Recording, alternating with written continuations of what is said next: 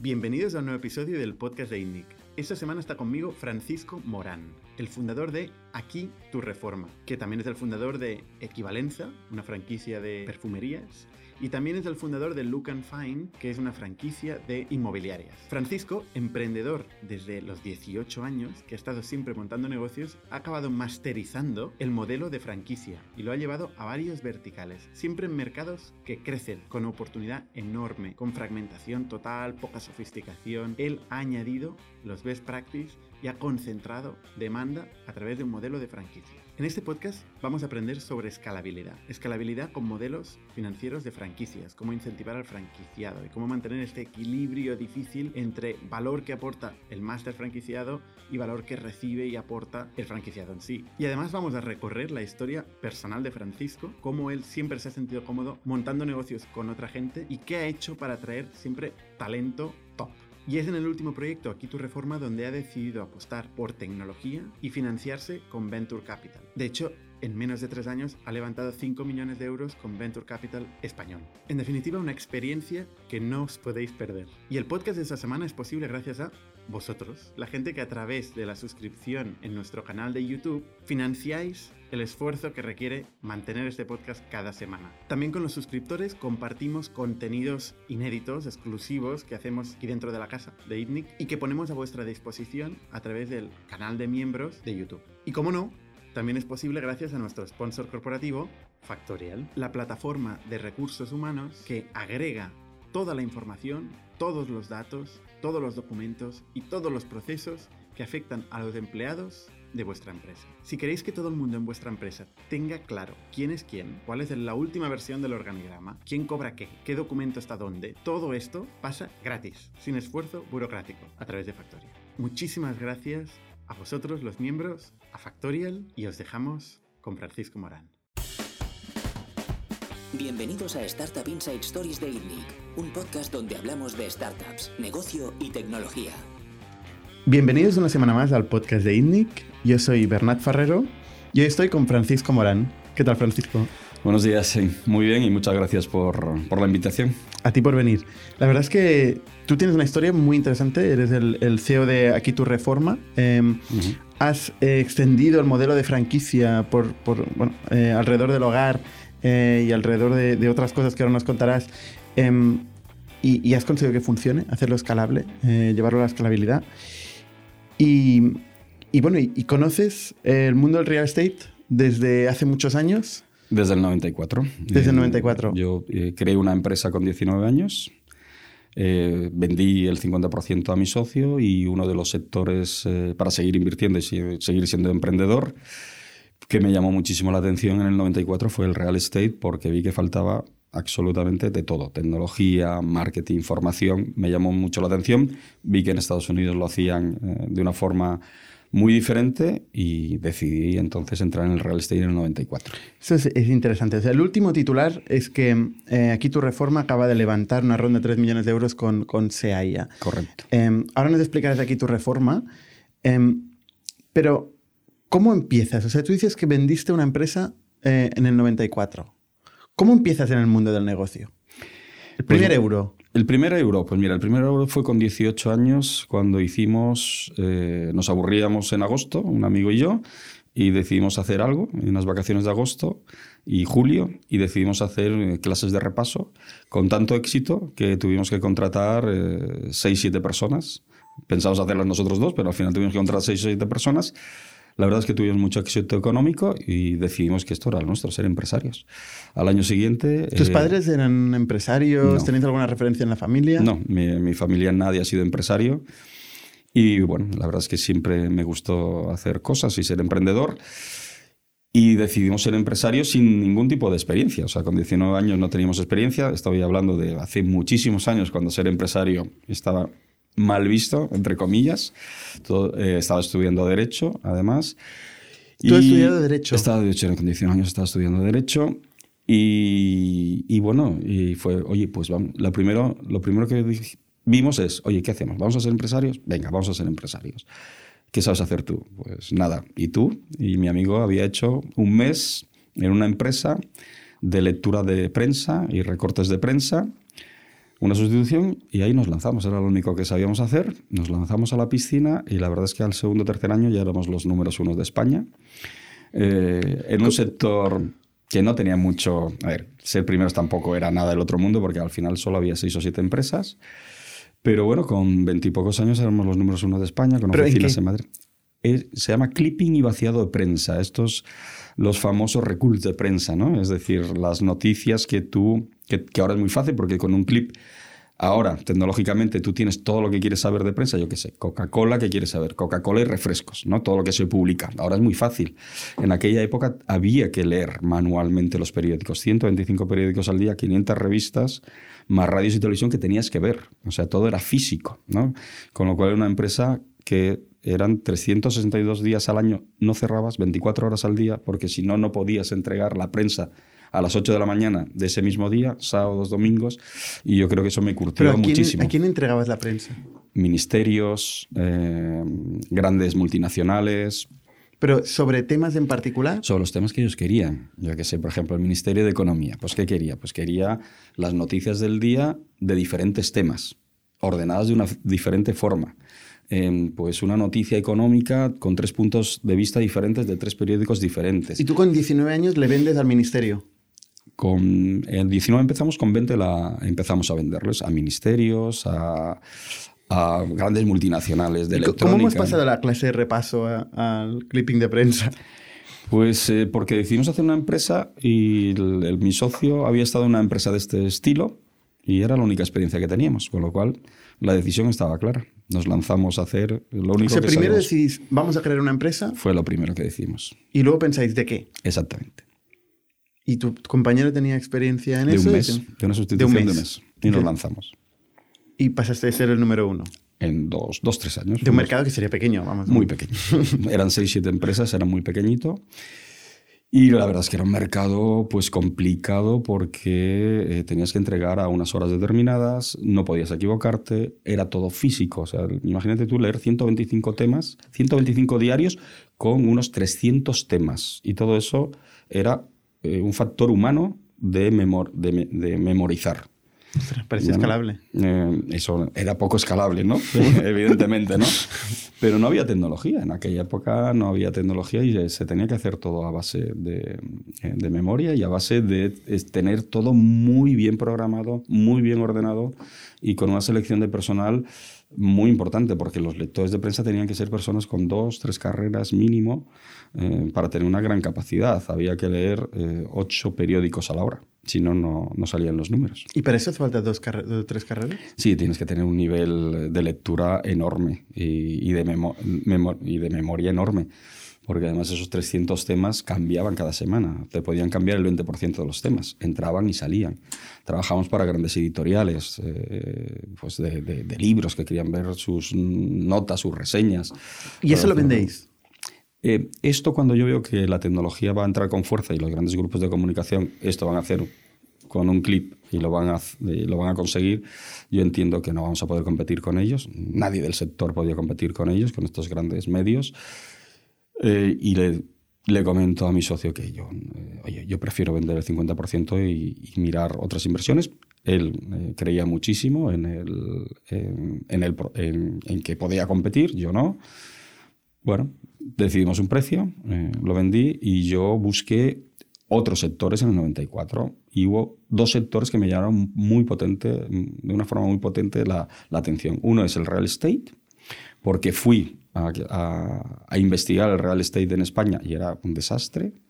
Era, no había tecnología, no había, había muy poco servicio, un sector absolutamente atomizado, no había grandes marcas y en Estados Unidos era todo lo contrario.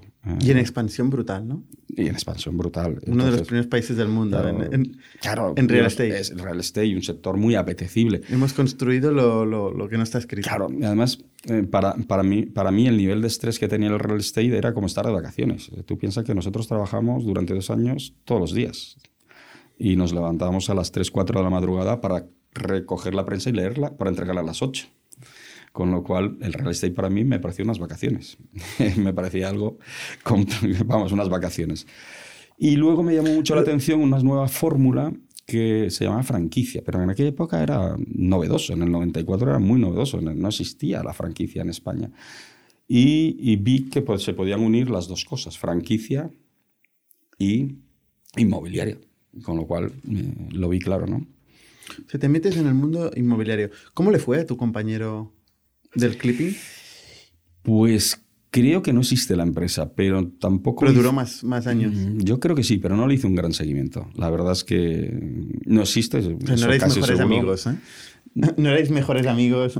bueno, sí, pero al final pierdes un poquito, pierdes, eh, pierdes el contacto, eh, te dedicas tú a las nuevas empresas, eh, tu, tu ámbito es totalmente diferente, ya no es la prensa, sino que es el real estate y la vida cambia, ¿no? Entonces empiezas una inmobiliaria y pensando en el modelo franquicia. ¿Una inmobiliaria a qué se dedica? ¿O qué se dedicaba tu inmobiliaria al principio? Una inmobiliaria lo que te tiene que dar es eh, un servicio eh, al vendedor. siempre y esto lo aprendimos de las franquicias americanas. ¿eh? Es decir, tú trabajas para, el, para el vendedor, y sobre todo el vendedor de una propiedad inmobiliaria, ¿qué es lo que quiere? Se resume en tres factores y esto lo, lo tienes que tener muy claro. ¿Qué quiere? ¿Qué quiere un vendedor? Pero tanto en España como en Estados Unidos como en Japón. Quiere el mejor precio posible, en el menor tiempo posible y sin problemas. Si esto lo tienes claro, alrededor de esto construyes los servicios. Pero esto es lo que quiere cualquier vendedor del mundo. Clarísimamente. Entonces, a, partir de ahí empiezas a ver cómo puedes darle el mejor precio en el menor tiempo y sin problemas. ¿Qué es lo que vimos? que la tecnología era fundamental para esto. Es lo contrario de lo que quiere el comprador también, ¿no? Quiere el mejor precio para él, con lo cual el peor precio para el... Claro. vuestro cliente es el vendedor. Eso lo tenéis claro. Para nosotros era el vendedor. O sea, con nosotros siempre trabajamos en exclusiva, es decir, yo para darte estos servicios y poder cubrir tus necesidades, necesito invertir, necesito invertir en tecnología, en publicidad, en tener los mejores comerciales, en tener una red de tiendas, porque al final un piso se distribuye. Eh, debemos entender que en el 94 no existía Internet. ¿eh? Ahora mm, cambiamos un poco el concepto. No existía Internet, con lo cual tenías que distribuirlo de alguna forma. Mm, en prensa, en redes comerciales de tiendas, también fuimos los pioneros en poner tiendas puerta calle, eh, en, tener una red importante y en tener muy buenos comerciales que consiguieran buenos clientes compradores para poder venderlo rápido. Con lo cual necesitas tecnología para, para distribuir, eh, para distribuir. ¿Cómo distribuíamos los pisos? Pues fuimos de los primeros o los primeros en hacer fotografías digitales a los pisos en el 94. Se vendían se vendían sin fotografía, se vendían con textos, ¿eh? anuncios por palabras. Entonces, dos habitaciones, un baño, la gente... dos H, parecía como si jugaras a los barquitos, te ponían dos H. Urge. ¿eh? Pero, había, ah, tenían que ir a verlo, ¿no? Tenían, siempre tienes que ir a verlo. Pero el tema es que podían ir a ver pisos sin tener ni idea de lo que se encontrarían, ¿no? Era ineficiente, vamos. Absolutamente ineficiente. ¿eh? Cuando ya enseñas fotografías, primero, que con fotografías la gente te llamaba más. O sea, la gente llama más a un anuncio o a un sitio que puede ir fotografías que a, que algo por, palabras, simplemente por eficiencia. Es decir, porque si veo una fotografía, pues eh, puedo, eh, puedo decidir sin tener que ir a, a, visitar. Porque un comprador lo que quiere es visitar pocos pisos. O sea, al final un comprador cuando está seleccionando pisos es lo que yo llamo el efecto X. Está deseando ponerle una X al piso para no ir a verlo, para no perder tiempo. Entonces te pregunta hasta que contestas de una forma negativa y te pone una X. ¿De acuerdo? Pero es que hoy en día la tecnología en la venta de pisos o en, aquí tu reforma ah, también se puede hacer muchísimo más eficiente. ¿eh? Nosotros estamos trabajando en estos momentos para desarrollar una tecnología en la cual los anuncios en portales o los anuncios de los pisos sean interactivos. Es decir, que yo pueda entrar en el anuncio y pueda decorar dentro del anuncio mi piso como yo quiero con un checklist de gustos. Es decir, que pueda cambiar la cocina y que automáticamente me digan el presupuesto. Esto hemos pasado del pasado prehistórico al futuro. Pero quiero decir que, no está todo hecho. O sea, lo que estoy intentando decir que yo he vuelto otra vez, al, no al real estate, pero al hogar, porque queda mucho por hacer todavía en tecnología. Es decir, en estos momentos los anuncios o la forma de ver un piso o la forma de comprar un piso o la forma de, bienestar para mi familia y para mí todavía la tecnología tiene mucho que decir. Mucho no, es muchísimo. Eh, desde que eh, yo veo esta fotografía de este piso, no se ha avanzado mucho, porque en el 94 ya poníamos fotografías, ¿eh? Ahora seguimos poniendo fotografías en los pisos. Pero, Pero se puede la veías por la calle, en una, en una tienda, ¿Mm? en el aparador. Exactamente. La veías en un aparador o en un book, ¿vale? Pero en el fondo, la tecnología ha avanzado, pero puede avanzar muchísimo más. Yo necesito saber ese piso, cómo va a quedar o cómo puede quedar, cómo interactuar con ese piso, porque no estoy interactuando. En estos momentos no interactúo con el, con el anuncio. y, y que, y, y saber que tengo estos, estas tipologías de cocina y saber cómo esa cocina queda dentro de, esa, de la cocina que estoy viendo en el anuncio. No Eh, sé si consigo explicarme. Sí, sí. Pero yo me pregunto, Francisco, tú venías del mundo del clipping. Bueno, Sí, había estado clipping. unos años haciendo el clipping de prensa. ¿Qué te inspira en el mundo inmobiliario? El mundo inmobiliario es el que más expuestos estamos, porque todo el mundo más que menos está comprando y vendiendo. Con lo cual, hay mucha gente haciendo cosas en el mundo inmobiliario. ¿Por, por qué decides meterte ahí? Porque veo muchas eh, ineficiencias y veo que es un mercado absolutamente atomizado, que no tiene ningún sentido que esté atomizado, sin redes comerciales y, con servicios escasos al cliente. Cuando lo veo, veo una oportunidad de negocio. Vale, Es o sea, un poco como el ves, mundo... ves eh, propietarios que no están consiguiendo vender sus pisos y ves gente que quiere comprar pisos. O que y se puede hacer de una forma mucho más eficiente, a, ni- a- a través de la tecnología, a través de la formación y a través del marketing. ¿Y por qué lo veo? En comparación con un mercado muy avanzado, que es el mercado eh, inmobiliario norteamericano. Por ejemplo, en el, mercado inmobiliario norteamericano, desde siempre, las bases de datos de pisos eran compartidas. O sea, tú compartías las propiedades que tenías con otras inmobiliarias, con lo cual eres más eficiente, vendes más rápido, porque tienes más compradores. Eso, cuando llegó en el 94, tú lo comentabas con los inmobiliarios y decías que estabas loco. No, no, los pisos no se comparten, son de mi marca y punto. Cuando tú veías que era una tontería, porque si tú compartes esa base de datos con multimarca, con muchas más marcas de otras inmobiliarias, facturas más, porque de cada 10 pisos, en lugar de vender 4, vendes 7, pero a la vez das un mejor servicio al cliente, porque vendes a mejor precio y en menor tiempo. Cosas así que vi que podías eh, cambiar el mercado. Y fuimos lo- uno de los precursores del cambio del mercado que conocemos ahora inmobiliario. El, el modelo era parecido al que hay a día de hoy, o sea, un, un 15% del valor de venta del, del- del piso. ¿Qué te refieres? El modelo 15? económico, digamos. El modelo inmobiliario, tú a, un, a un propietario le decías, te voy a vender el piso, me queda un 15%, un 10%. Bueno, no, un 15 no, pero... eh, era 15 es más- muy alto, ¿no? Es muy alto. Eso Sí. yo, yo nunca lo he visto, un 15%. Pero ¿Cuál es el, el, la el estándar Un está 15 entre- igual es en, al- es en alquiler. ¿no? Es en alquiler. Efectivamente. sí. Bueno, La en alquiler es un ser 10 mucho más bajo. Sí, un 10% de una anualidad o una mensualidad. ¿Cuál- Aquí podemos estar entre el 4 Ah, al vale, 6%, más o menos. Del 4 al 6%. Ah, vale, vale. En Sí, alquiler claro, un 15% inmobiliarias es una barbaridad. Es una barbaridad. sí. Sí, se me ha ido la pinza Sí. totalmente. Entre Eh, el 4 y el 6%. Pero yo creo que eso, la tendencia es a la baja, simplemente por la eficiencia tecnológica. Eh, llegas a más compradores, llegas mejor, con lo cual yo creo que la tendencia inmobiliaria mm, va a haber un cambio muy importante en la inmobiliaria tal como la entendemos hoy en día. El modelo inmobiliario de comercialización de pisos va a cambiar drásticamente. O tiene que cambiar drásticamente. No se sostiene en estos momentos. Entonces, tú inviertes en montar un negocio, en contratar a comerciales y empezar a mover esta rueda. Y una franquicia. Y una franquicia. ¿Cómo funciona el modelo franquicia? Bueno, una franquicia al final eh, lo que haces es un modelo muy escalable que consigues dar muy buenos servicios a un coste muy razonable a empresarios independientes que deciden no tener su propia marca, sino tener un paraguas común, que es una marca común, con unos servicios centralizados comunes, con lo cual accedes a precios muy módicos a servicios como tecnología, marketing, formación, eh, reclutamiento eh, y atracción de talento a precios muy, eh, vamos a decir, muy atractivos que te hacen ser muy competitivo con otras empresas que no tienen esa posibilidad o no han querido entrar en esa posibilidad. Y eso luego se traduce en mejores servicios al cliente final. Pero tú partes de una, una sola franquicia, o sea, pa- partes de un solo negocio y luego generas el modelo de franquicia para escalar, o ya empiezas con el modelo franquicia.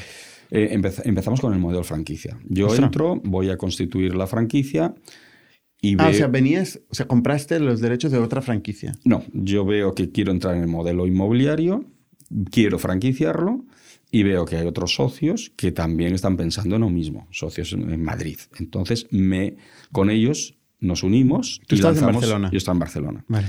Nos unimos y eh, lanzamos y que lanzamos eh, Look and Fine. Look ¿De and? Fine. Look and Fine, ¿vale? Entonces, veo que esas personas coincidimos plenamente con lo que yo ya estaba pensando y en lugar de competir, me alío con ellos. ¿eh?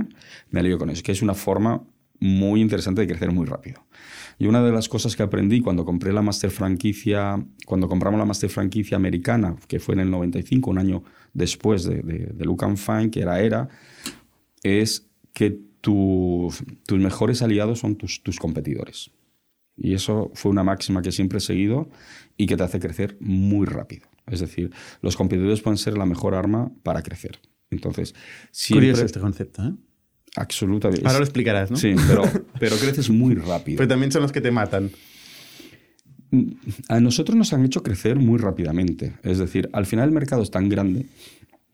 Si el mercado es muy grande, para controlar ese mercado o, o tejes alianzas eh, o, o no te vas a quedar o no te vas a quedar con una parte importante del mercado y sobre todo la estrategia la estrategia es si no eres el número uno rápido si tú lanzas un modelo económico un modelo de negocio que funciona va a ser muy visible en muy poco tiempo yo cuando lanzo Equivalenza, tuvimos, eh, en dos, tres años salieron 90 marcas competidoras. Porque fue tal el éxito. Nosotros abrimos casi 700 tiendas en tres años en 22 países. En Equivalenza. Fue tal el éxito Esto es el siguiente negocio, pero eh, esto no es real estate. No es real estate, Vale. perfumería. Fue tal el éxito que nos salieron unos 90 competidores en tres años. Si no estás posicionado el número uno, pues posiblemente vas a desaparecer. ¿eh? Eh, O sea, para, para entenderlo, ¿eh? Em, look and Find. em, te juntas con esta gente de Madrid, eh, creáis una marca y toda una, una serie de, de best practices de cómo eh, gestionar un modelo inmobiliario, partiendo desde cero, porque eh, empezáis directamente creando este modelo y conseguís franquiciadas. ¿Cuántos franquiciadas conseguís? Pues mira, eh, conseguimos en un año, eh, yo fui director de expansión y en un año pasamos de 30 y pico a 160. 160 franquiciados. Ujú, En un año. ¿Y esto cómo se consigue un franquiciado? Porque es como un modelo de inversión, ¿no? O sea, el sí. franquiciado es el que invierte. Es el que invierte. Es el que invierte, pues, pues tienes que tener un modelo eh, que realmente se diferencie del resto. Eh, eh, ¿Y dónde, dónde lo explicas? ¿Cómo distribuyes esta oportunidad? Bueno, en el 95 se distribuía eh, mediante ferias, eran medios físicos, ferias de franquicias. La gente que quería invertir iba a las ferias de franquicias y los anuncios en prensa. Eran las dos, los dos mecanismos para darte a conocer. ¿Cuánto Ahora- valía una franquicia? Pues mira, llegó a valer eh, el canon de entrada, no la inversión, unos 30, 40 mil euros el canon de entrada, Ostras. más la inversión. O sea, 40.000 euros el canon y la inversión, ¿cuánto puede ser? Pues dependía un poquito del local, pero podía estar sobre los 50, 75 mil euros. 75.000 euros Ujú. en el local. Y luego había que contratar a la gente y Exactamente. financiar los primeros costes operativos. Por eso te digo que el modelo actual inmobiliario no puede sostenerse. Antes sí, porque no estaba, no estaba digitalizado. No, Claro, 40.000 euros Ahora sí. 65.000 euros. ¿Cuánto puede costar arrancar el negocio hasta es- que es rentable? claro, ahora mismo eso es ineficiente gracias a la tecnología. Pero el modelo sigue. O sea, el modelo sigue estando sí, por en la calle manos- veo inmobiliarias. El modelo sigue estando en manos de, de empresas, de franquicias enormes, pero franquicias que tienen 5, 6 mil y 8 mil locales en el mundo. Pero ese modelo, o las franquicias cambian ese modelo, ese modelo que en el 94-95 era, al- era muy rentable, porque no, no existían los desarrollos tecnológicos que existen ahora, y era muy eficiente, y acabó con el modelo anterior, que era atomizado, ahora este modelo está totalmente desfasado. Mm, No merece la pena invertir 100, 200 mil euros para tener un negocio local eh, pequeño que, te van, que no escalable en inmobiliaria, porque con 100, 200 mil euros una startup puede iniciarse. ¿Cu- Absolutamente. ¿Cuánto facturaba? Em, una inmobiliaria, una franquicia? Es una franquicia, ah, no, eh, en aquella época podía estar sobre 500.000, medio millón de... sobre los 400 a 700.000 euros. ¿Qué márgenes? Mira, los márgenes podías estar alrededor del 20%, entre el 15 y el 20%. Vale. O sea, 100.000 Pero euros. no era...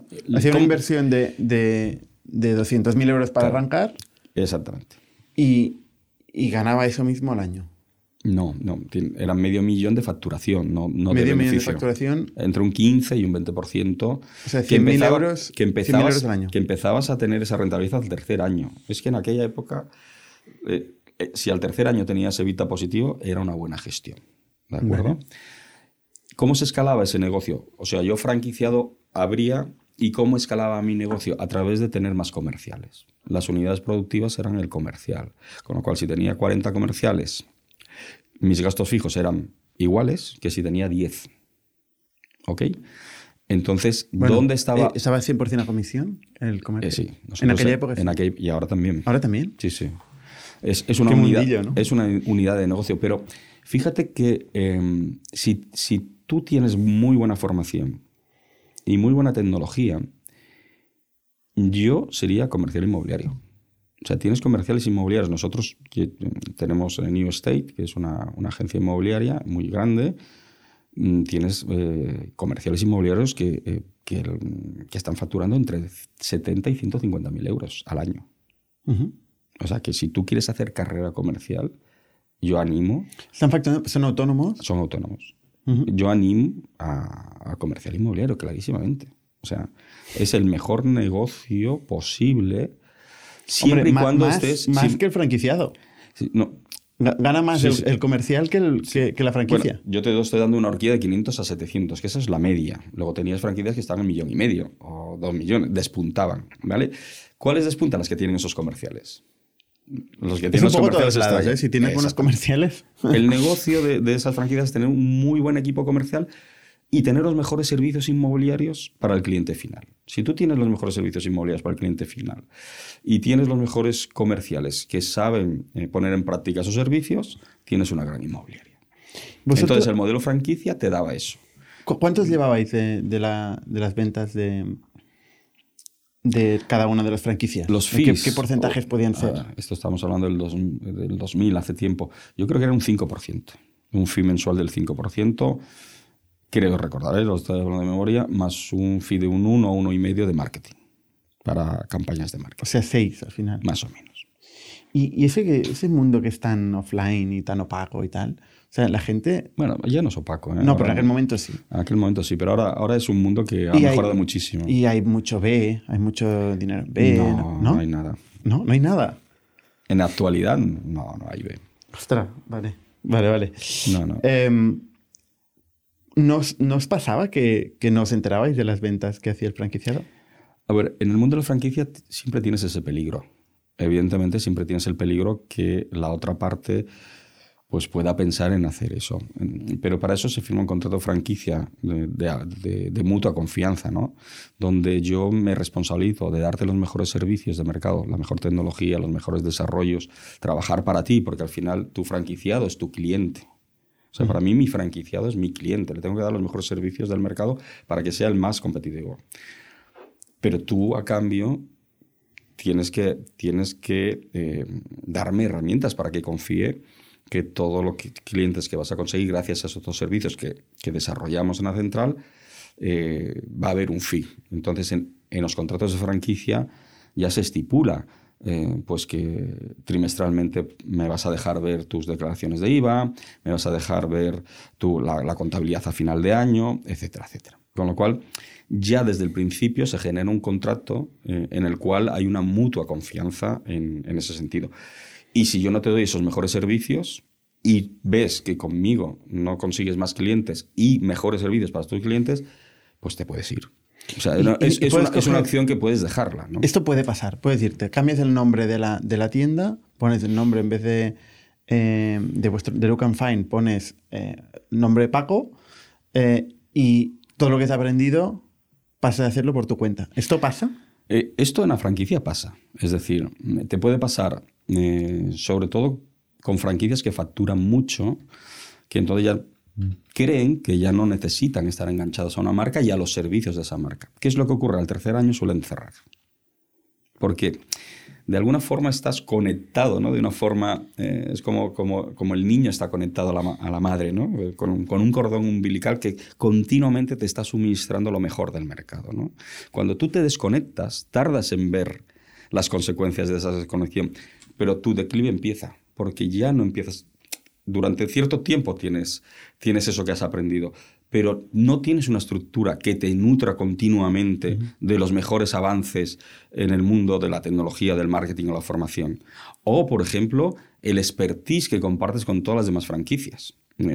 Las muchas de las mejores ideas que yo he puesto en práctica en el mundo de las franquicias salen de los franquiciados en las buenas prácticas de los franquiciados. Entonces, luego todo eso se comparte, es una comunidad.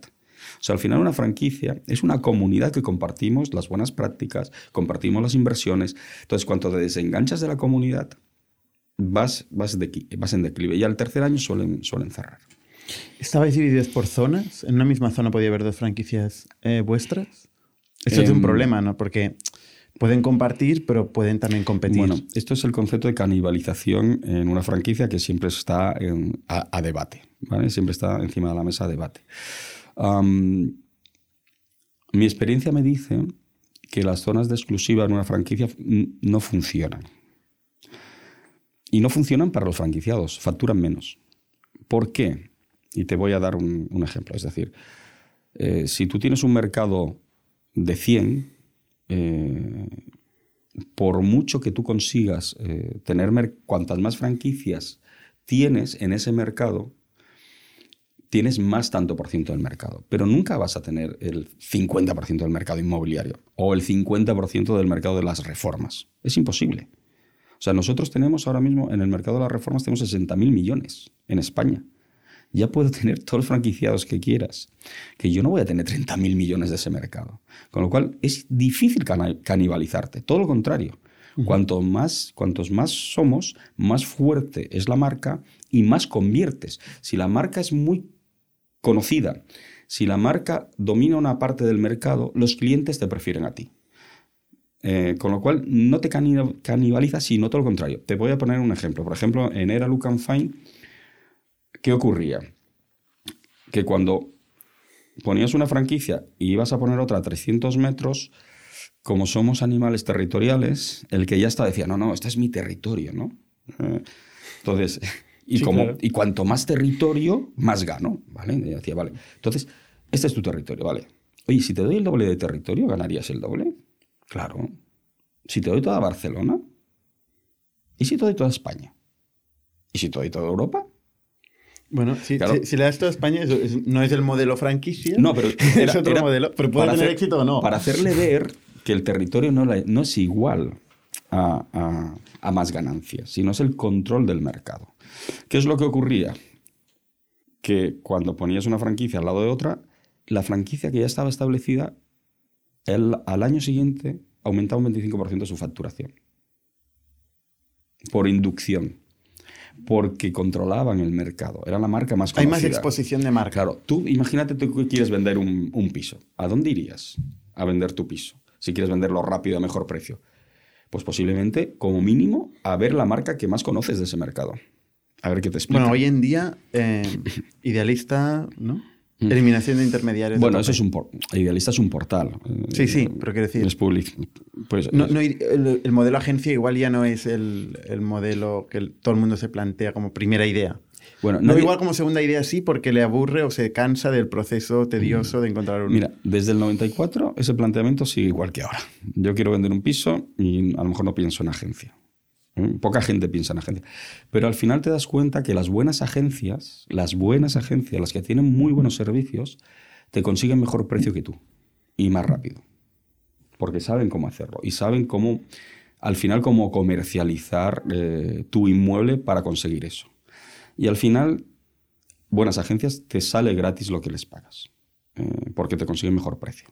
Porque tienen muchos servicios que tú no puedes hacer. ¿Vale? Tiene muy buenos agentes que tú no sabrías ni vender un piso. ¿vale? Entonces, em, te das cuenta que las muy buenas agencias con los muy buenos comerciales merece la pena pagarlos. Tú en Lugan Fine eres director de expansión, no eras del CEO. Mira, yo en, en Lucan Fine eh, fui eh, multifranquiciado. ¿Qué significa eso? Multifranquiciado es la persona que tiene más de una franquicia. Yo tenía 15 franquicias propias. Llegué a tener 15 franquicias propias. Fui delegado. O sea, pa- ¿pagaste el canon de 40.000 euros? eh, 15 veces. ¿Sí? Sí.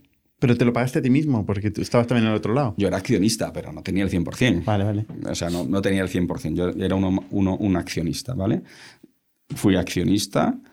Fui, me inventé una cosa que se llaman delegaciones eh, para descentralizar servicios que funcionan muy bien y que luego repliqué en equivalencia y funcionan muy bien para expandir y, tanto en franquicias como en servicios. Fui delegado de Cataluña, de Aragón, de Baleares, eh, eh, de Andorra también. Luego fui eh, director de expansión y luego director general de la compañía. ¿Y luego qué pasó? En el año 2000, ¿qué pasó? Pues mira, eh, no coincidí con el presidente. Había, el presidente de la compañía tenía una estrategia que yo no la, no la compartía. Compartía más, una, compartía más la estrategia que los americanos planteaban, eh, los, eh, los propietarios de la master franquicia, y la marca se dividió en dos. Se dividió en, en ERA por un lado y en Look and por otro. Y yo decidí, eh, con, ve- tenía más clara la visión estratégica de, de los americanos en el, tema de las franquicias. Entonces, te quedas como accionista en ERA y sales de Logan Fine. Salgo de Look and y me quedo, eh, me quedo en ERA. ¿Y, y equivalencia? Pues mira, era, eh, era nombran un presidente, eh, la master franquicia de ERA la compra un- una- un, un nuevo presidente. Mm, No creyó en el tema de las delegaciones, o sea, se recentralizó todo otra vez, eh, no lo vi. Y, y fue la época de la crisis también, de la crisis, eh, de la crisis de 2008. inmobiliaria, 2006, 2007. En 2007. Eh, y bueno, pues estuve ahí eh, en el mundo inmobiliario con, mar- con una marca propia. Y en el 2009 veo la oportunidad de la perfumería, veo que es un negocio escalable. Llego de un viaje a- a- de Bulgaria, donde estaban montando una franquicia inmobiliaria en Bulgaria. Ahí mm, se, me enciende, se me enciende la idea. La de bombilla. La, bombilla de, de equivalencia. Lo que pasa es que es una anécdota muy larga, pero ya la contaré. Es una muy buena anécdota. ¿eh? Se me enciende la bombilla, se la comento a un socio que tenía y me dice, mira, mm, vas a dormir y mañana, claro, de inmobiliario a vender perfumes, teniendo a todas las grandes eh, perfumerías del mundo, me dice, te vas a dormir y mañana me lo cuentas, ¿vale? Descansa porque yo creo que el viaje te ha afectado un poco. de vender ladrillos a perfumes, no tenía ni idea de perfumes. Eh, y bueno, pues le, le convenzco y nos lanzamos. Nos lanzamos al mundo de la, de la perfumería desde ¿Y qué cero. pasa con, con el inmobiliario? Tuvimos tal éxito en equivalencia que la dejamos, la vendimos. La o sea, vendimos. desde tu inversión que hiciste en el año 94, ¿la inversión era en Look and Fine? La inversión era en and Fine y en, En la y primera y en tiendas propias. Y en la primera franquicia. De ahí acabar vendiendo tu participación de ERA, ¿no? Y dejar el modelo inmobiliario. Sí, totalmente. Aunque sí que es cierto que luego eh, eh, hemos vuelto al, al- al- a la, hemos vuelto a la inmobiliaria con, al- con algún proyecto que ya no llevo y que ya no dirijo. Eh, soy, que sí que soy accionista y propietario, pues como una iBuyer que es compropiso. Siempre hemos estado ahí. Y luego el proyecto realmente atractivo que en el cual estoy al 100% eh, ejecutando como CEO, que es aquí tu reforma, que yo siempre lo tuve en la cabeza, porque yo en el 95-96 el departamento que más... Había dos departamentos que nos reportaban eh, muchas más em, facturación que la propia inmobiliaria, que eran las reformas y la formación. ¿La, for- formación de quién? ¿De comerciales? de los comerciales inmobiliarios. No existía formación en aquella época. Eh, realmente la formación para nosotros siempre fue un, un- un gran elemento para ser muy competitivos y de facturación. Y las reformas, donde nos inventamos un sistema en el 97-98, un sistema de reformas que no hacía falta ver el piso para hacer el, el presupuesto, con lo cual éramos muy eficientes vendiendo reformas.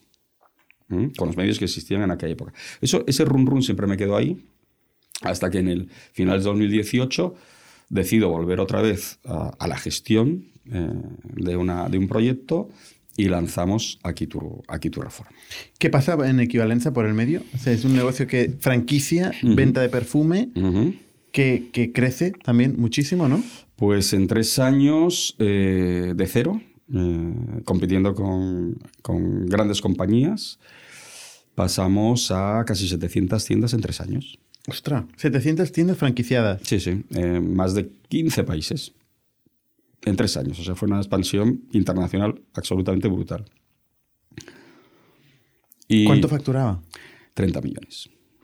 Y llegamos En a- tres años, de 0 a Entonces, 30 millones. 30 millones. Con un EBITDA que rozaba casi los 9 millones al tercer año. No está mal. compitiendo, no con cualquiera, ¿eh? Eh, compitiendo con grandes marcas. Eh, grandes marcas, aunque nosotros estamos en otro, en otro segmento, pero con grandes marcas, y eso sí que era una competencia complicada, porque es un, eh, las grandes marcas siempre te intentan poner trabas para que no crezcas, porque debes pensar que nosotros, la propuesta que estaba haciendo el sector era un cambio radical en la forma de consumir perfume. Es decir, mi propuesta al mercado era no consuma perfume por marcas, consume perfume por tus gustos olfativos. O sea, los perfumes se dividen en familias olfativas. Yo te podría decir qué familia olfativa te gusta a ti y llevarte a la sección de tus familias olfativas. ¿De acuerdo? Ostras. Entonces era cambiar las reglas de juego.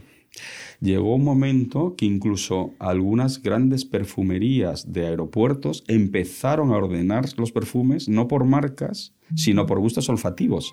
Eh, imagínate, eso para las marcas era un problemón. Con lo cual ahí tuvimos unas ciertas, em, vamos a decir, eh, competencias. com- eh, ¿Tuvisteis duras. que hacer producto propio? Todo era producto propio. En tres meses tuve que desarrollar 150 perfumes, sin saber de perfumes. ¿Cómo se hace esto? Pues rodeándote de gente que sepa.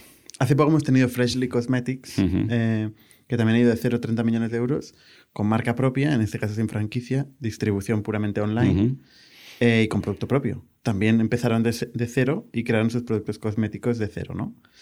Em, ¿cómo, ¿Cómo haces esto? ¿Cómo aprendes en poco tiempo? Pues yo creo que es que te, viene un poco de, tus años de 19, 20 años, donde te tira, eh, en- entras a, gestionar una empresa sin saber nada, absolutamente nada, con lo cual no te da miedo casi nada, ¿no? Simplemente, oye, te tiras a la piscina y aprendes.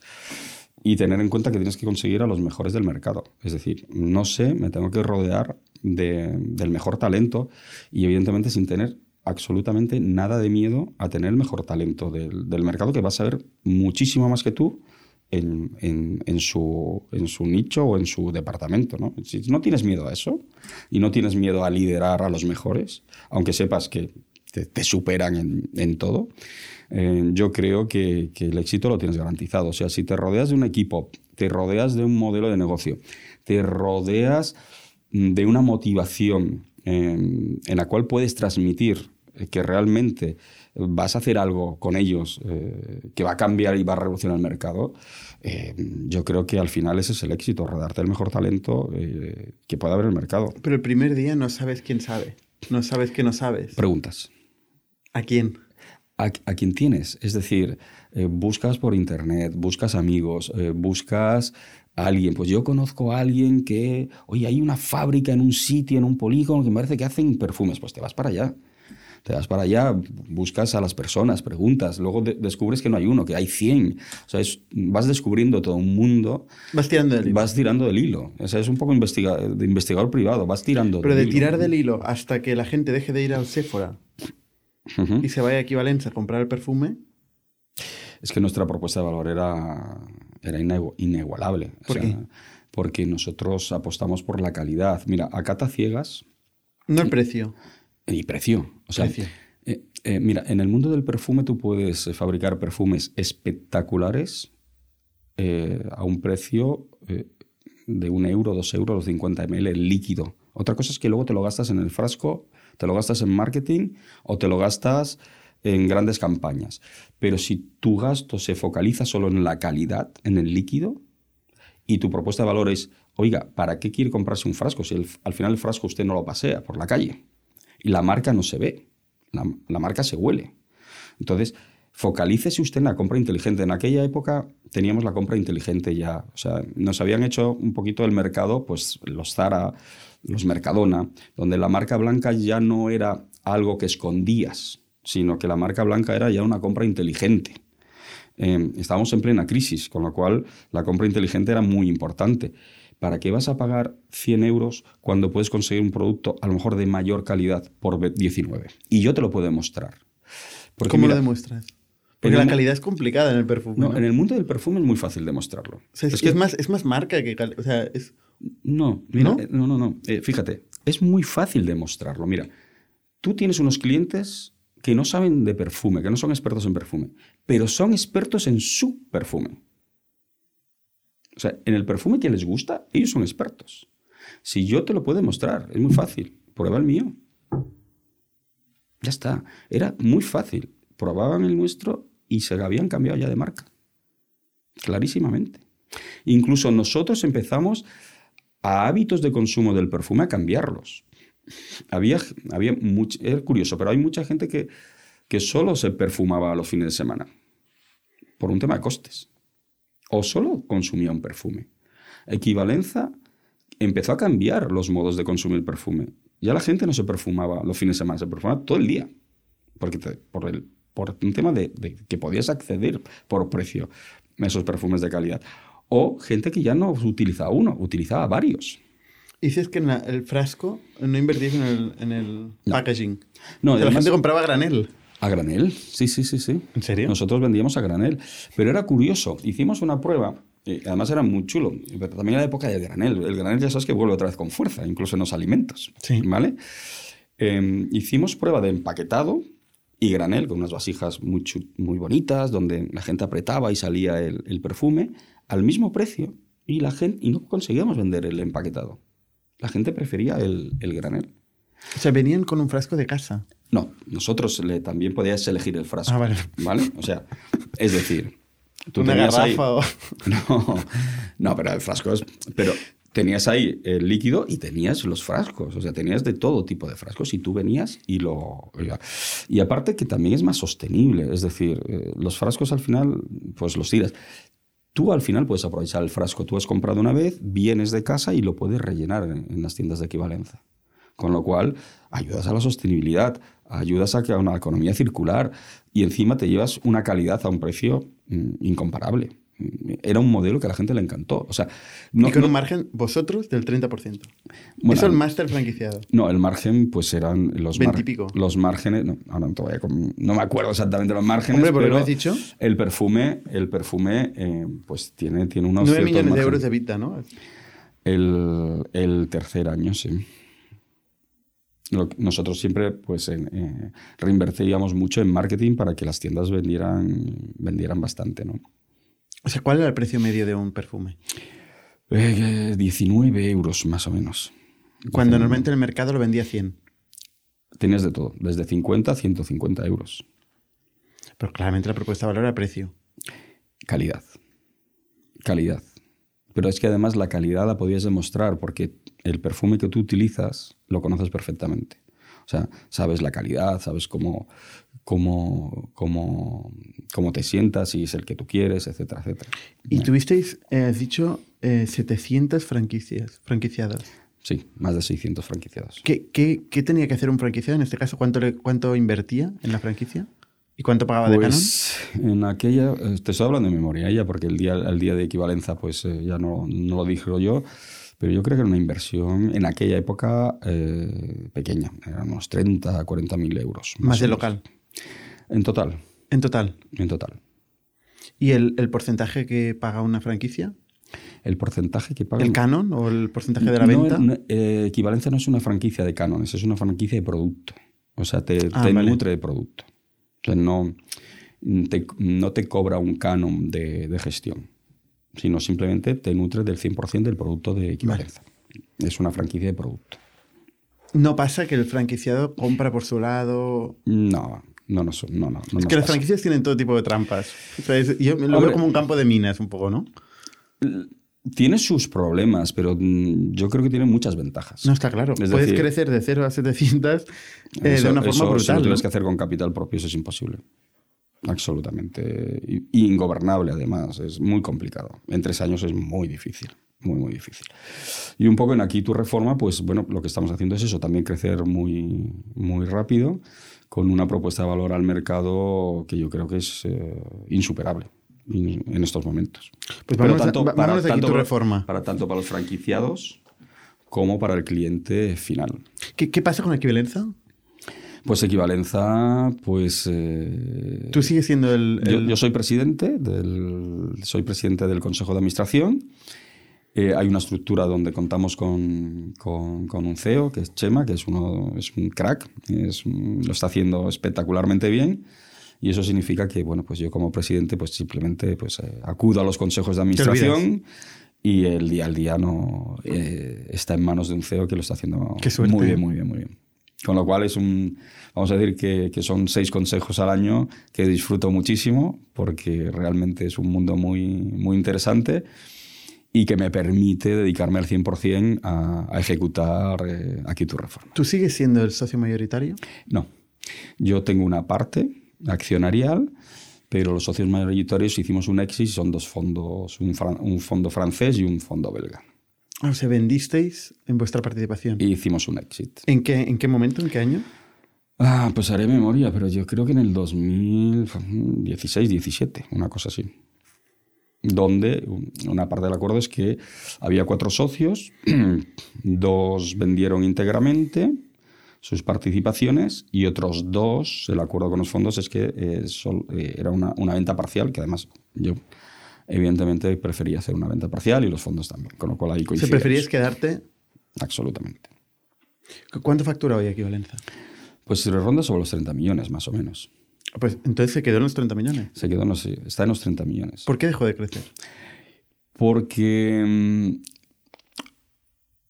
hay, tenemos que hacer un, hay un cambio de modelo en marcha, eh, que es un modelo de perfumería beauty, y eso hace que eh, esa transición, se están cambiando todas las tiendas, se están cambiando el formato, que está funcionando muy bien, por cierto, pues ha habido esa pequeña, esos años de transición que ahora vuelve a estar otra vez. Si no hubiera sido por la pandemia, eh, yo creo que estaríamos en mucho más de 30 millones de, de facturación. O sea, ha cogido un poco la- Ya. el cambio de modelo de, de perfumería exclusivamente a beauty, ha cogido un poquito la pandemia y se está manteniendo bastante bien la facturación, pensando que es un modelo retail. Y piensa que nuestro principal mercados es Italia y Portugal. Imagínate que están cerrados los centros comerciales, ¿no? O sea, a este punto ya, en tercer negocio de franquicias, mm, tú eres un crack de las franquicias. Bueno, me gusta. La verdad es que el modelo franquicias con tecnología, es decir, el modelo franquicia más, la- más tecnología es imbatible. Absolutamente imbatible porque tienes dos eh, formas de escalar. Eh, en, el, en tu cadena de valor tienes dos herramientas para influir en esa cadena de valor. Uno es la ejecución, que es franquicias, cuando requieres ejecución, y en algún momento requieres ejecución, y otro es tecnología, donde puedes escalar mediante, mediante la tecnología. Con lo ¿Qué, cual, qué- qué es tecnología? Porque tecnología es, es todo. Cuando dices tecnología, o sea, uno podría pensar que la tecnología elimina o sustituye el mundo de la franquicia, ¿no? Porque antes necesitabas capilaridad Mm. geográfica, donde ahora Internet eh, te da visibilidad a una marca propia de una forma muy escalable. Con un solo site puede comunicarse con, con un territorio. En, en las reformas tú necesitas un hecho, tienen acciones físicas, que es pon- alguien tiene que pintar, alguien tiene que poner ladrillo, alguien tiene que tirar una pared, alguien tiene que decorar. O sea, necesitas una acción física. Entonces, hay una parte... Pero de- ahí la de- tecnología poco. Ahí sí que interviene la tecnología también, pero hay un hecho físico que, hay que, que tienes que pintar. Pues la tecnología interviene desde el presupuesto. Interviene desde tener una central de compras conectada con el presupuestador para conseguir mejores precios para el franquiciado y para el cliente final. Ahí, desde cómo presentas un presupuesto hasta cómo haces un seguimiento. Por ejemplo, nosotros dentro de unos meses lanzaremos una aplicación para el cliente final que eh, podrá mm, eh, ver cómo evoluciona su obra en tiempo real. donde podrá interactuar con el reformista. Si hay alguna incidencia, si hay algún cambio, en tiempo real podrán interactuar. O donde podrás, podremos renderizar automáticamente, es decir, en el presupuesto dentro de unos meses nuestro cliente final va a poder ver cómo le queda, cómo queda esa reforma. Ahora en estos momentos eh, un tanto por ciento enorme de las personas que están eh, contratando una reforma mm, se tienen que imaginar cómo va a quedar. Podrás interactuar, donde podrás, mm, donde podrás interactuar con los anuncios de los portales, donde podrás cambiarle la cocina y ver el presupuesto, donde podrás hacer un presupuesto, o ya puedes hacer un presupuesto en dos minutos. Eh, hay muchas interactuaciones eh, tecnológicas que todavía no están, en el, eh, no están en el mercado, o donde los reformistas pues, están ya con un CRM y van a tener cada vez un CRM mucho más práctico, donde podrán ver los costes por hora, donde podrán ver donde podrán ver las incidencias en un 3D, es decir, si hay una incidencia de un enchufe que hay que cambiar, el cliente lo señalará en el 3D del plano y habrá sus notas en ese 3D. Eh, ahora lo están escribiendo a mano, donde verás un plano y verás iluminado las, todas las incidencias, donde verás eh, si el cliente te ha dado el OK, no te ha dado el OK, y cuándo se va a hacer esa incidencia. O sea, podrás controlar tanto el franquiciado como el cliente final todo absolutamente todo. Entonces, esa tecnología que estamos desarrollando, y la estamos desarrollando por etapas, todavía no está integrada en, el, en, las reformas y rehabilitación. Pero de todas formas, siempre habrá un hecho físico de que alguien tiene que ir y pintar. Y eso también lo, que, lo queremos, queremos dar un gran servicio ahí. Que la persona que haga la reforma realmente haga una reforma de calidad bajo un presupuesto y con unas eh, garantías para el cliente final. ¿Vale? Entonces, por eso queremos, a través de la franquicia, eh, tener a los mejores reformistas dentro de nuestra marca. Un reformista dentro de nuestra marca tiene que pasar unos controles antes de entrar, es como un club privado. Es decir, tiene que pasar unas entrevistas técnicas, se les hace, eh, evidentemente se, hacen informes comerciales, eh, continuamente estamos viendo que realmente está dando un buen servicio al cliente final, porque en Aquí tu reforma tienen que estar los mejores reformistas para dar el mejor servicio al cliente final. O sea, no, no cualquiera puede entrar en la, en la marca. Este modelo se ha intentado en Estados Unidos también y en, y en, todos lados y es difícil garantizar la calidad. O sea, te vas a un, a un, a un segmento donde hay mucha fragmentación eh, y es muy difícil establecer procesos y control. Correcto. Fíjate que esto en el 94 me lo decían de la inmobiliaria. Eh, o sea, a ti te gusta el pain, ¿eh? ¿Ves ahí donde ves pain de verdad? Es que es donde está. Es donde la, la revolución. Está claro. Es donde puede revolucionar algo. Es difícil, es difícil. ¿Es complicado? Complicadísimo. O sea, hasta ahora los habitísimos de turno, y por cierto, eh, Jordi ha estado aquí también en el podcast, eh, se han centrado en, en, ordenar un poco la oferta existente y en conseguir mover o exponer digamos, eh, de cara al comprador de reforma, em, quién hay y cómo está valorado en el mercado, ¿no? Con un sistema transparente de meritocracia, de reviews, etcétera, eh, pues dar la mejor información em, de, lo que existe en el mercado y ofrecerle a esta gente un canal de distribución de sus servicios.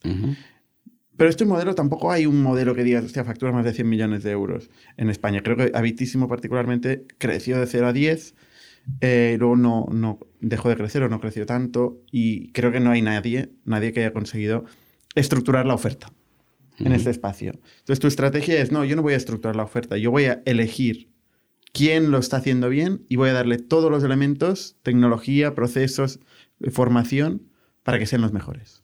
Exactamente, y que den los mejores servicios al mercado. Eh, eh, hace una gran labor, la verdad es que lo, lo hacen y lo hacen muy bien.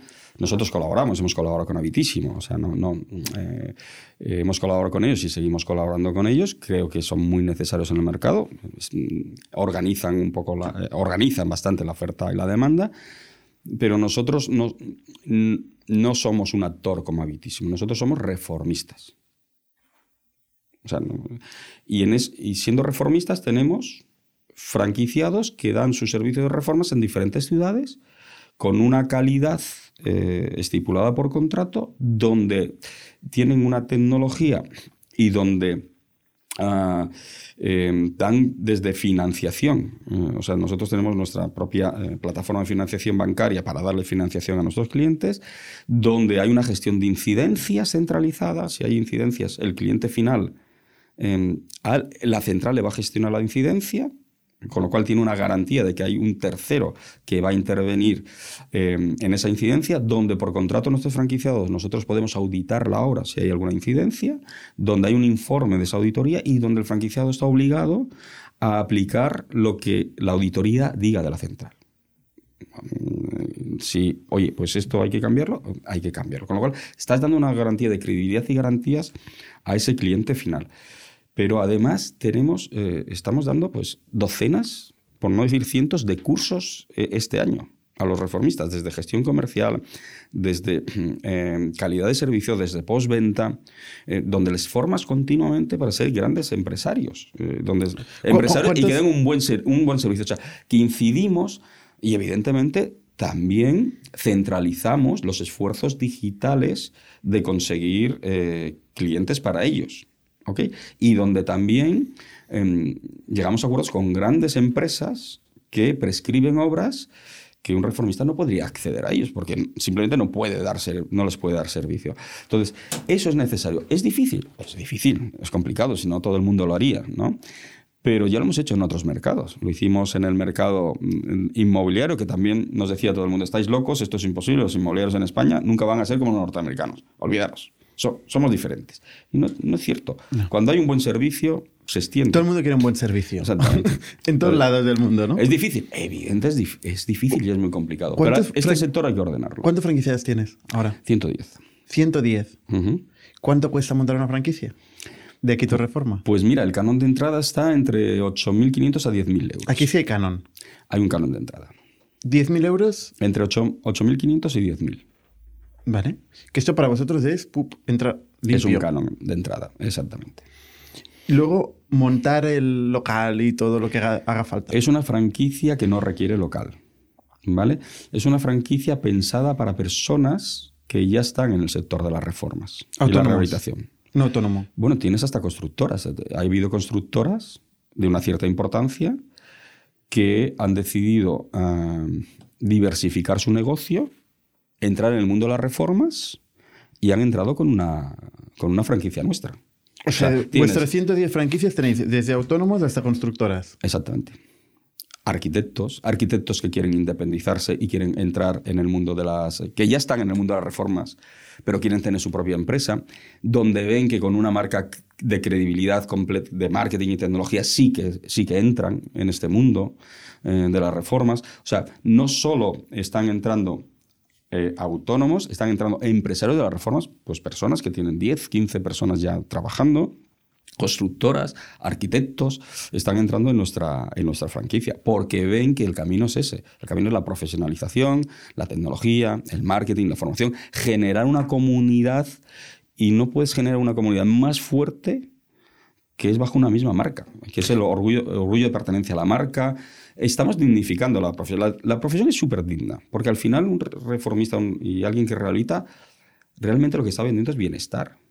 O sea, te está vendiendo bienestar. O sea, tu casa reformada, tu cocina, eso es bienestar. Nosotros no, vendemos ladrillo, vendemos bienestar. Y, todo el mundo sigue las reformas por televisión, ¿no? De, cómo queda y el antes y el después. Eso es bienestar. Entonces, tenemos un producto realmente que es el bienestar de las personas, y además con eficiencia energética, ayudando a, la sostenibilidad, que es, es, una gozada de producto. Que hay que dignificar y que hay que profesionalizar, que hay mucho profesional, ¿eh? ya hay mucho profesional, pero que tenemos que ir más, eh, más allá todavía. Oye, Francisco, eres súper bueno vendiendo, ¿eh? Supongo que lo has dicho varias veces. lo intento, lo intento. Además, la venta emocional, que es la, es la, es la que funciona, ¿no? Eh, yo lo que no entiendo aquí es, ostras, este modelo es autofinanciable, ¿no? O sea, mm, hay 110 franquicias que han pagado 10.000 euros de canon más la comisión que no me has contado, que luego te, preguntaré. Em, tú arrancas este modelo y además con patrimonio propio, porque, ostras, vendiendo las compañías y tal, eh, entonces desde luego tienes que tener un, buen patrimonio. ¿Por qué vas a levantar pasta con, con Venture Capital?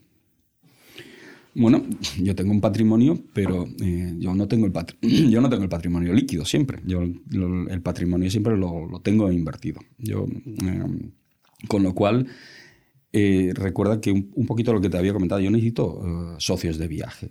O sea, yo no quiero el 100%. ¿Por qué no? Porque no creces.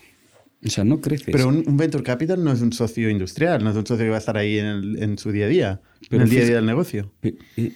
No están, pero aportan mucho. O sea, si, eh, si realmente eh, tú eh, eliges bien a los socios de camino, a mí me aporta muchísimo. Primero porque son los que te dicen las cosas que, no quieres escuchar. Porque al final uno se va quedando en su círculo ¿no? de, de confortabilidad y son los primeros que te dicen, oye, mm, pues vais mal por aquí. O a nivel financiero, o la parte financiera, que, que muchas veces las startups no, no, no vemos. Um, el tema financiero es fundamental. Yo para mí lo más importante de una empresa es la caja. tengo, es sagrado. O sea, para mí la caja es sagrado. si le digo más tiempo a algo es a, la caja. ¿Vale? Más importante para estar vivo o muerto. La Pero luego eh, con X caja no vas a conquistar el mercado. No la facturación, la caja. Yo prefiero tener mucho menos participación, pero tener una buena caja. Que no me falte eh, caja. Y, Se nota que has vivido la crisis de inmobiliaria, ¿no? Sí, la, caja es fundamental, esa es, la sangre de la compañía. Entonces, yo prefiero tener menos participación, pero tener, eh, dormir por las noches porque sé que la caja la tienes la tienes cubierta y, estás trabajando a un año, dos vista. Entonces, a mí siempre me ha funcionado bien. Yo nunca he tenido el 100% de mis negocios. Nunca. El máximo que he tenido es el 50%. Y a mí esa fórmula siempre me ha ido bien. ¿El eh, máximo que has tenido es del 50%? El 50. Mm, en equivalencia, yo tenía un 25%. Yo tenía el 50-50 que compartí con mi socio de toda la vida. Luego localizamos dos eh, personas que vimos que tenían una que podían aportar muchísimo, como así fue en equivalencia, y cedimos cada uno el 25 y me quedé con el 25. ¿Eres el CEO en equivalencia? Fui el CEO de ¿O el director general? Sí, fui el CEO de, en equivalencia. Bueno, teníamos dos sedes, Zaragoza y, y, Barcelona, y yo era el CEO de, la, de toda la zona de, de, Barcelona, donde teníamos todo el tema formación, donde teníamos todo el tema producción, etcétera, etcétera. Y luego, cuando vendimos, fui CEO durante, durante un año. Eh, tu perfil psicológico de emprender es compartiendo. No lo entiendo de otra forma. Es que yo es que hay distintos perfiles psicológicos. Hay el solo founder, que tiene que ser siempre mayoritario. Hay el que, el que crea, co-crea, digamos, con, con, otros socios en participaciones equivalentes. Y luego hay los que, mm, siendo, son interprendedores, ¿no? O sea, incluso teniendo pequeños porcentajes, se sienten... yo tengo claro que tienes que acceder al mejor talento del mercado sea intraemprendedor o sea lo que le motive. Y yo como lo veo todo. Yo, yo no veo un negocio como eh, el 100% de esto. Yo veo cómo podemos hacer que el 25% o el 30% o el 40% de esto sea más que el 100% de esto. O sea, ¿cómo conseguimos hacer esto? La tarta más grande. Está, está claro, ¿eh? pero mm. hay dos análisis, el análisis económico y el, y el, de control. Eh, lo que está claro es que en tu experiencia te has encontrado en situaciones donde no has estado de acuerdo con tu otro socio. Correcto. Y te has separado. Bueno, pues pero en el día a día hemos llegado a un acuerdo. pero en el día a día eh, esto te pasará y a veces tienes que decir, mm, estoy de acuerdo, ¿no? O sea, os tenéis que convencer. Em, mira, al final em, los modelos funcionan si, si te los crees. ¿Vale? Entonces yo me he encontrado con equipos que yo he expuesto un modelo, no se lo han creído, digo, ningún problema, adelante, pongan vuestro modelo. Y les ha funcionado. Es que muchas veces los modelos solo funcionan si la gente cree en ellos. 100%. Sí, o sea, yo puedo tener mi modelo, pero al final tienes que dejar que la gente haga el que ellos creen, evidentemente. O sea, es condición necesaria, no suficiente. No suficiente mucha gente que cree y se mete opciones. Sí, pero, pero también es bueno, oye, pues lo intentamos. Vamos a hacer una cosa, vamos a poner unos parámetros para medirlo. Lo intentamos durante un tiempo. Venga, vamos a poner las reglas de juego. ¿Qué métricas creéis eh, que son necesarias para decidir dentro de dos meses que funciona? Estas. ¿Estamos de acuerdo que si no son estas métricas tendremos que hacer una variación aquí y aquí? De acuerdo y ya está. ¿Y, ¿Y, alguna vez has dicho no funciona y lo has cerrado? Eh, ¿Un modelo de negocio? Porque no lo parece, por lo que... Mm, Por lo pues que me has mira, explicado. Yo, de todo lo que he hecho, que yo he dirigido directamente, mm, no hemos cerrado nada. He vendido. Algunas han perdido valor. Evidentemente, la inmobiliaria en el 2006-2007 perdió muchísimo valor. Pero muchas veces, mira, lo que me he encontrado muchas veces es que tú planteas un modelo general, como nos está ocurriendo aquí tu reforma, y nos, hem- nos estamos equivocando en que el modelo es mucho más amplio de lo que pensábamos. O sea, que tenemos que ir a una estrategia muchísimo más amplia eh, a través de verticales, porque eh, lo que nos estamos planteando, estamos viendo otras actividades alrededor del hogar con una sinergia brutal con lo que haces, que posiblemente facturemos más por otras verticales que a lo mejor por, por el mundo de la reforma. ¿De acuerdo? Y eso en el 2019 esa visión no la teníamos. Es, la, es el día al día la que nos está haciendo ver esa, eh, esa visión. Entonces, que el mundo, a ver, que el mundo de la reforma y la rehabilitación funciona. Eso es innegable. Otra cosa es que lo hagamos bien o lo hagamos mal. Pero que hay 60.000 millones y que la gente está reformando y está invirtiendo en reforma y rehabilitar, es que no hay duda. ¿Qué, ¿Cuánto necesitas de ese mercado de 60.000 millones? No necesitas mucho, el, el 1%, el 2%. No necesitas mucho. O sea, yo diría que en este momento ya somos la número uno de España. Que tampoco es tan difícil. De reformas. ¿Cuánto, ¿Cuánto facturáis? Mira, eh, digo en, en volumen de, en volumen de obras. En el 2020 hemos facturado 1.100.000 euros. En el 2019, que fue nuestro primer año, 300 y pico mil. Y este 2020-21 estaremos en 3.700, 3.700.000. Estamos en abril ¿eh? todavía. ¿Eh? Estamos en abril todavía. Sí, pero bueno, Que yo creo que queda. es factible. Es factible. Sí. Es factible. Cuando dices Pero- que sois el número uno, es en, en del intermediado, volumen. porque Eh, esto es lo que facturáis vosotros, es que no factu- vuestros franquiciados. Eh, exactamente. ¿Y en esto, conjunto? Esto es, esto es en fees. Esto es en FIS. ¿Y en conjunto cuánto factura? Eh, pues ahora te tengo el dato de, de memoria, pero yo creo que estamos, eh, no me acuerdo, sobre los 15, 16 millones el año pasado eh, en obras. Es que cuando tú te vas al, al ranking de, reform- de reformas y rehabilitación, claro, meten, por ejemplo, estadios de fútbol o en rehabilitación, ¿no? Pero ¿qué es el mundo de las reformas de la vivienda en concreto? Somos los números uno en, en el 2020 ya. ¿Vuestro canon cuál es? El canon de entrada de La la por- franquicia. No, eh, la- el porcentaje que de comisión o, Es o de variable. fee. Es variable. Va del, puede ir del 4% al 10%. Va variable en función del, del canal. Del canal por donde la obra eh, de reforma provenga. Vale. Vale. Y, y el, el- el planteamiento que tenéis, o sea, hasta ahora estáis en España. Eso es. ¿Y vuestra idea es salir eh, fuera de España también? Mm, Vamos, mm, yo no entiendo un proyecto de estas características si no se internacionaliza. Eh, este año ya lo vamos a internacionalizar. Cuando en el modelo de franquicias, cuando pasas de 100 franquicias, ocurren cosas extraordinarias. La, curva de crecimiento de una franquicia es así, si se hace bien. ¿vale? Cuando llegas a la 100 es cuando empiezas, estás en la curva ya de, inicial de despegar. Y ocurren efectos maravillosos, como que tenemos peticiones de más de franquicias fuera de España ya, en varios países, y petición de franquicias, y no hemos hecho nada para que ocurra. Em, eso te da, es un efecto que tú ves que ya estás cerca de la curva de, de dispararte. ¿vale? Con lo cual este año ya nos internacionalizaremos. Todavía nos faltan unos meses para terminar de preparar algunas cosas, pero nos vamos a internacionalizar este año, vamos, con toda seguridad. Eh, ¿La pandemia ha afectado de alguna forma al mercado? Sí, evidentemente. Nosotros, mm, la verdad es que hemos tenido unos resultados en pandemia muy buenos. Eh, hemos acelerado todos los procesos digitales de venta digital, pero ha O sea, en afectado, confinamiento la gente ha reformado, ¿eh? ha reformado. Lo único que ha hecho es eh, la decisión trasladarla un poco eh, hacia otros meses, ¿de acuerdo? Pero la gente han subido las reformas, el tanto por ciento de la gente, porque al final estás en casa, Claro, quieres la gente valora más el, el valoras más otras cosas. todo claro. el día, ¿no? Exactamente, estás todo el día. Entonces, mm, es bienestar, estás en tu casa. Y en- y yo creo que hemos empezado a apreciar más ese valor de, de- de tener bienestar en casa, porque ya no estás de vacaciones o no estás eh, sociabilizando en, en otros ámbitos, sociabilizas más en casa. Entonces, es un valor que yo creo que ahora se ha puesto en boga. Y en el caso de que tu reforma, ¿empezaste so- eh, solo o con otro socio también? No te lo he Eh, con otro socio. Con otro socio. O sea, también es un, un proyecto al 50%. Eh, empezamos al, al- al- Bueno, yo, yo puse el, el capital semilla y le expliqué, le expliqué mi proyecto y él participó con un tanto por ciento de, de, de la empresa. Vale.